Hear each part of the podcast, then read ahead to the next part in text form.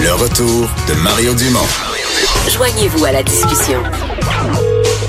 Appelez ou textez 187 Cube Radio. 1877 827 2346.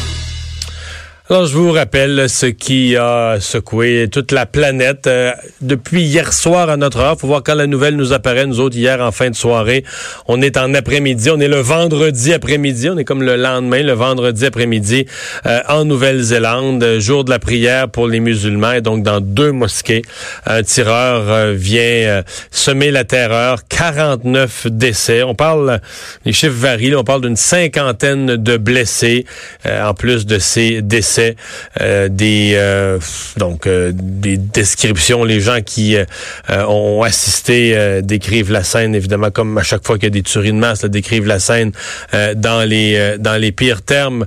on a au cours de la journée vu à peu près tout le monde sur la planète, tous les chefs de gouvernement du monde offrir à la, à la Nouvelle-Zélande leur vœu de solidarité, leur vœu de compassion pour ce qui se vit. Onde de choc euh, aussi dans euh, les communautés musulmanes un peu partout. On peut penser qu'il y a un retentissement particulier pour la communauté musulmane de Québec euh, qui a vécu un événement semblable malheureusement chez nous. D'ailleurs, il y a, vais vous dire, c'est un peu particulier. J'hésite même, j'hésite même à vous résumer ça, mais il y a Alexandre Bissonnette, par la voix de ses avocats, qui, euh, parce que son nom était sur le fusil, puis ça, puis qui a dit qu'il euh, déplorait ça, qu'il voulait surtout pas servir de modèle. Je me suis demandé est-ce qu'il s'exprimait sincèrement, est-ce que ses avocats font ça pour aider sa cause devant les juges, pour pouvoir dire plus tard, ben regardez là, devant tel événement où euh, quelqu'un avait dit s'être inspiré de lui, il dit qu'il veut surtout pas que quelqu'un s'inspire de lui parce qu'il est repentant, je sais pas, mais je, un communiqué de presse émis. quand j'ai vu apparaître la nouvelle, un communiqué émis par Alexandre Bissonnette. OK, euh, je comprends que les gouvernements émettent des communiqués de presse, je comprends que les associations euh, de toutes sortes qui représentent des, des, des, organismes, peu importe, euh, émettent des communiqués de presse. Alexandre Bissonnette émet un communiqué de presse? Euh, pas sûr, par la voix de ses avocats en tout cas. Mais donc, il s'est dissocié des événements. Parlons du processus de la radicalisation de l'individu. Euh, dans son cas, un processus lourd, parce qu'on en parle parce qu'il le décrit lui-même dans un manifeste de plus de 70 pages. Il décrit de quelle façon il s'est pendant plus de deux ans préparé, depuis 2017, à poser le geste. Benjamin Ducol est responsable de la recherche au Centre Info Radical. Bonjour. Bonjour. Euh, qu'est-ce que vous identifieriez comme les, particularités de cet individu-ci? Alors, il y a, tout un tas de, caractéristiques qu'on va découvrir, je pense, au fur et à mesure euh, qu'on aura plus d'informations. Mais ce qu'on voit déjà, euh, c'est notamment à travers son manifeste, c'est un petit peu son état d'esprit. On sait que les gens qui sont dans un processus de radicalisation ont plusieurs tendances en termes de manière de réfléchir et manière de penser. La première, c'est une vision extrêmement manichéenne du monde. Il y a des bons, il y a des méchants. Euh, la deuxième, euh, la deuxième. Ouais, mais, dans son dans son cas, les bons et les méchants là, il n'y a qu'un groupe de bons. C'est le principe des suprémacistes blancs là. Il n'y a qu'un groupe de bons, ce sont les, les blancs là. Ça, ça... Absolument. Pour pour tout pour toute forme d'extrémisme, il y a toujours un groupe de bons et un groupe de méchants. Vous prenez les djihadistes, le groupe des bons, c'est les vrais musulmans, les méchants, c'est tous les mécréants. Et ben là, on est dans une sorte de, d'extrémisme aussi de la même manière où les bons c'est le groupe des blancs et les méchants finalement c'est les étrangers, c'est les musulmans, etc., etc. Donc ça, c'est une caractéristique vraiment fondamentale des gens radicalisés, c'est de tout ramener à des groupes et surtout de voir le groupe à l'opposé comme étant un groupe qui mérite qu'on lui fasse du tort, qui mérite qu'on l'attaque de manière, de manière extrêmement violente. C'est ça qui ressort aussi dans, dans un manifeste parce que ce groupe est vraiment vu comme une menace à notre groupe auquel on s'identifie. Une menace qui est, euh, je comprends, on peut parler, il, peut capoter sur les, musulmans en général dans le monde, mais dans le cas de la Nouvelle-Zélande, je le disais plus tôt dans l'émission, c'est une toute petite communauté. Là, ils sont dans tout le pays, ils sont une cinquantaine de mille, euh, une religion qui représente à peu près 1%, de, au dernier recensement, à peu près 1% de la population. Donc, une toute petite communauté dans ce pays, la Nouvelle-Zélande. Donc, certainement pas une menace d'aucune forme de manière pour le pays, là. Non, absolument, vous avez raison de le, rappeler, effectivement, le, côté complètement un petit peu surréaliste entre la peur que cet individu peut avoir et l'objectivité du nombre de la communauté musulmane du côté de, du côté de la Nouvelle-Zélande. Mais encore une fois, ce qu'il faut rappeler, les gens qui sont radicalisés sont dans une forme de, euh, je dirais, de, sont dans leur tête d'une certaine manière, sont dans leur tête et donc sont pas dans une rationalité euh, comme comme vous et moi où ils vont prendre en considération les faits. Eux, ils sont dans une perception, et rappelez-vous encore une fois le discours d'Alexandre Bissonnette, je sais que vous l'avez mentionné à l'instant, mais dans son interrogatoire, Alexandre Bissonnette avait la perception que les musulmans allaient poser un danger pour le Québec, pour le Canada. Alors que incluant pour ses parents, disait-il. Incluant pour ses parents. Donc on est on est dans des individus qui ont une dimension conspirationniste qui va très très loin dans la manière dont ils voient cette conspiration. Et encore une fois, elle est complètement hors de proportion par rapport à la réalité. Mais puisqu'on fait le parallèle avec Bissonnette, puis là j'y vais d'une perception, puis on sait pas tout sur l'autre individu, l'Australien qui a agi aujourd'hui, mais on sentait Bissonnette quand même plus un peu plus mêlé, fragile, mais euh, on dit que deux mois avant, il était à Place Laurier, où là, c'était pas des musulmans, c'était tout le monde, il aurait pu poser le même geste, il a remballé son fusil dans son auto, il est reparti, il a rien fait, il est revenu. Alors que le type aujourd'hui, euh, sur une démarche de deux ans, euh, depuis 2017, dit avoir voyagé, dit avoir été déçu que Marine Le Pen n'ait pas gagné en France, euh, a développé un discours raciste. Donc c'est comme s'il y a une espèce de une espèce de, de, de, fragilité euh, qui est pas là, là. Je sais pas si je m'exprime bien, mais une espèce de, de démarche folle mais solide, là, qui sur deux ans sans relâche le conduit à un geste qu'on est obligé de voir comme froidement et terriblement planifié. Absolument, vous avez, raison de pointer effectivement la différence qui peut exister avec Alexandre Bissonnette. Je pense qu'il y a quand même des traits communs sur leur discours, peut-être sur leur fragilité, peut-être qu'elle n'est pas apparente actuellement pour euh, pour cette personne-là, mais euh, il y a sûrement de la fragilité quelque part parce qu'encore une fois, on ne se radicalise pas quand tout va bien dans notre vie. Donc ça veut dire que nécessairement il y a quelque chose qui euh, allait mal chez cette personne-là. On le découvrira de manière postérieure. Par contre, là où vous avez tout à fait un, un très bon point, c'est qu'il est dans une démarche extrêmement rationalisée, extrêmement planifiée, et là pour le coup et, extrêmement longue en même temps parce que j'inclus toujours le facteur du temps parce qu'il y a un côté en moi qui se dit que plus le temps passe, plus tu peux retomber sur la terre. Là, plus, euh, ben, ben, des gens vont donner un coup de poing sa gueule à quelqu'un, vont dire après, j'ai pris une seconde pour y penser. Si je m'étais assis, j'avais pris une minute, je me serais pas relevé pour donner le même coup de poing parce que dans la minute, je me serais dit bof. Là, sais.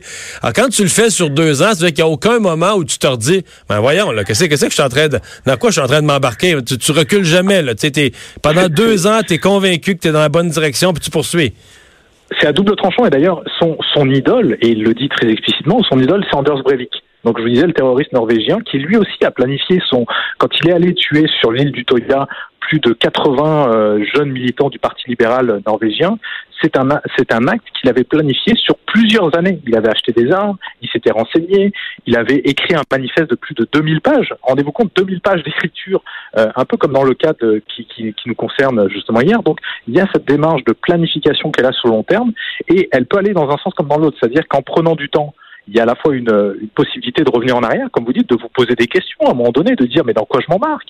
Mais il y a aussi une solidification qui peut se faire et qui fait que l'individu s'isole de plus en plus et finalement la seule la seule sortie du tunnel c'est finalement l'action ultime en fait. il y a plus, s'il y a personne pour lui mettre, lui tendre la main ou le ramener ou le récupérer, alors finalement le seul aboutissement qu'on a pour ce type d'individu, c'est le passage à l'action. Et c'est malheureusement ce qu'on a vu. J'accroche sur votre verbe, s'isoler, parce que ça aussi, c'est, on se dit, euh, euh, si on si on a une vie euh, que je vais qualifier de normale, donc on écoute à la télé toutes sortes d'affaires, euh, qu'on va voir euh, un concert, un spectacle, une pièce de théâtre sur différents sujets, qu'on lit une variété de sources d'informations, euh, qu'on a des amis de toutes sortes de tendances, d'amis qui pensent toutes sortes d'affaires différentes, puis qu'on soupe avec eux on peut pas venir, on peut pas venir fou de même. Je sais pas si vous comprenez, mais c'est qu'il faut, être, faut être dans un corridor de vie où tu ne lis que sur un sujet, tu plus de variété, tu plus de loisirs, tu plus de regard euh, nuancé sur un ensemble de choses. Là. Absolument, et, on peut encore avoir des amis, mais dans la plupart du cas et dans la plupart du temps pour ces gens-là, c'est des amis qui vont vous pousser aussi finalement dans le sens dans lequel vous allez déjà. Donc c'est pas des amis qui vont vous, euh, je dirais, vous montrer la nuance, vous essayer de vous ramener à quelque chose de plus mesuré. C'est des gens qui partagent d'une certaine manière la même radicalité que vous avez, et c'est pour ça souvent que ces gens, les gens qui se radicalisent, finissent toujours par entrer en rupture avec leur famille et entrer en rupture avec leurs amis. Et ça, c'est un petit peu le danger. C'est-à-dire que dans la radicalisation, on finit par être tellement dogmatique est tellement euh, binaire dans notre pensée qu'on veut juste être entouré de gens qui nous confortent dans nos croyances et qui nous confortent dans notre radicalité. Donc on va mettre à distance la famille, on va mettre à distance les amis et on va aller s'entourer de gens qui vont nous dire tu as raison de penser comme ça, effectivement, qui vont nous conforter et progressivement on entre dans ce corridor. Je trouve que le mot de corridor est effectivement bien choisi, un corridor qui peut nous emmener très très loin. Tous les, pays euh, ont, investi, euh, à l'époque du djihadisme, tous les pays ont investi des ressources, puis encore plus les, pays industrialisés, euh, ont investi des ressources considérables dans la lutte au terrorisme, la prévention du terrorisme, beaucoup basé sur ce qui apparaissait la menace numéro un, le, le djihadisme. Est-ce qu'on a, je dis pas qu'il bon, euh, le groupe armé État islamique est, affaibli, mais pas mort. Al-Qaïda est peut-être moins fort qu'à une époque, mais pas mort. Je dis pas qu'il faut lâcher ça, mais est-ce qu'il va falloir regarder d'autres formes de radicalisation, peut-être plus attentivement, comme celle-là, là, des gens qui euh, euh, sont radicalisés d'une façon complètement différente, non pas sur la base d'une religion, mais sur la base d'un racisme aussi extrémisme et qui, qui, qui, qui amène au même tuerie de masse, là? C'est important de regarder toutes les formes de radicalisation et toutes les formes d'extrémisme. Euh, du côté du Centre de prévention de la radicalisation au Québec, dès le départ, dès la création du centre, il y a eu cette volonté très claire, très affichée de dire de dire que pour euh, pour la, la mission du centre, l'extrémisme, c'est pas juste l'extrémisme djihadiste, c'est aussi l'extrémisme de droite, c'est aussi d'autres formes d'extrémisme qui peuvent être, euh, par exemple, nourries par tout un tas d'idéologies. L'extrémisme de gauche, il y a des formes d'extrémisme qui existent à gauche. Il y a des formes d'extrémisme par le passé, d'ailleurs, le Québec, quand on vous ramène à Polytechnique, c'est une forme d'extrémisme polytechnique finalement. Quand on rentre dans un établissement scolaire, qu'on trie les hommes d'un côté et qu'on abat les femmes, on est dans une logique totalement idéologique. Donc il faut prêter attention à toutes ces formes d'extrémisme qui sont divers et qui peuvent évoluer très rapidement dans le temps.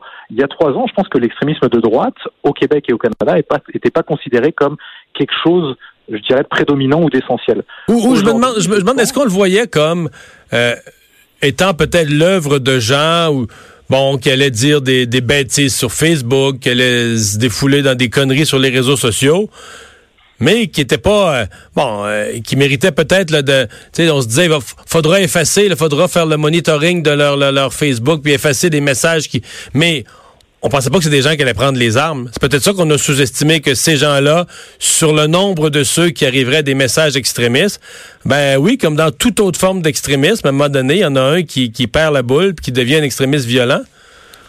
Absolument, mais c'est la difficulté pour toutes les formes d'extrémisme. On, avait le même problème, par exemple, pour euh, la question du djihadisme. On avait des jeunes, par exemple, qui postaient euh, peut-être des, des, des, versets coraniques extrêmement, euh, extrêmement violents, mais en même temps, entre poster ça sur Facebook et partir pour la Syrie le lendemain, il y, a un, y y a un certain gap. Et donc là, on se retrouve avec la, la, même problématique de savoir comment on est capable de discerner entre des gens qui vont dire des choses de manière très explicite sur Internet à leurs amis, peu importe, et qui vont passer à l'action. Ça, je vous dirais, c'est le, le point noir. Ni les chercheurs, ni les praticiens, ni les policiers sont en mesure de prévoir. Euh, on reste dans la nature humaine et il y a des éléments déclencheurs qui sont parfois euh, très particuliers. Bon, peut-être moins quand on a une planification construite comme, euh, comme on le voit sur l'événement d'hier, mais n'empêche que le passage à l'acte, ça reste vraiment une boîte noire. On, on a du mal vraiment à, à voir qu'est-ce qui déclenche le passage à l'action.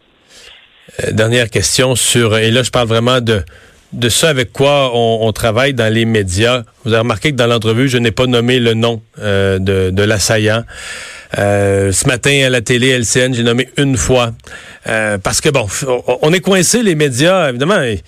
On fait de l'information, on a l'habitude de dire ben il faut donner les éléments d'information, il faut faut, faut, faut, faut dire les faits, il faut quand quelqu'un est, est accusé dans une situation, il va passer au tribunal dans les prochaines minutes là, en Nouvelle-Zélande. Il faut le nommer. En même temps, on, est pas, on est conscient que dans pour ces dans cette folie meurtrière, il y a aussi une folie de grandeur. Il y a aussi une volonté d'une espèce de, moment de gloire, d'exister à l'échelle planétaire, d'avoir posé un geste plus grand que nature, etc. Et que les médias, ben, quand on le diffuse, on y, on y contribue. Juste entendre votre réflexion sur tout ça. Là. Euh, vous, vous, avez raison, et, la réflexion, euh, je vous dirais, elle n'est pas simple et elle est, compliquée euh, du point de vue des médias. il y a cet effet d'imitation qu'on retrouve dans tout un tas d'extrémismes. Je vous donne un exemple qui a rien à voir avec l'extrême droite, mais par exemple, Médine Mouche, qui a été actuellement jugé du côté de Bruxelles, qui est l'auteur de la fusillade au musée juif de Bruxelles en 2015.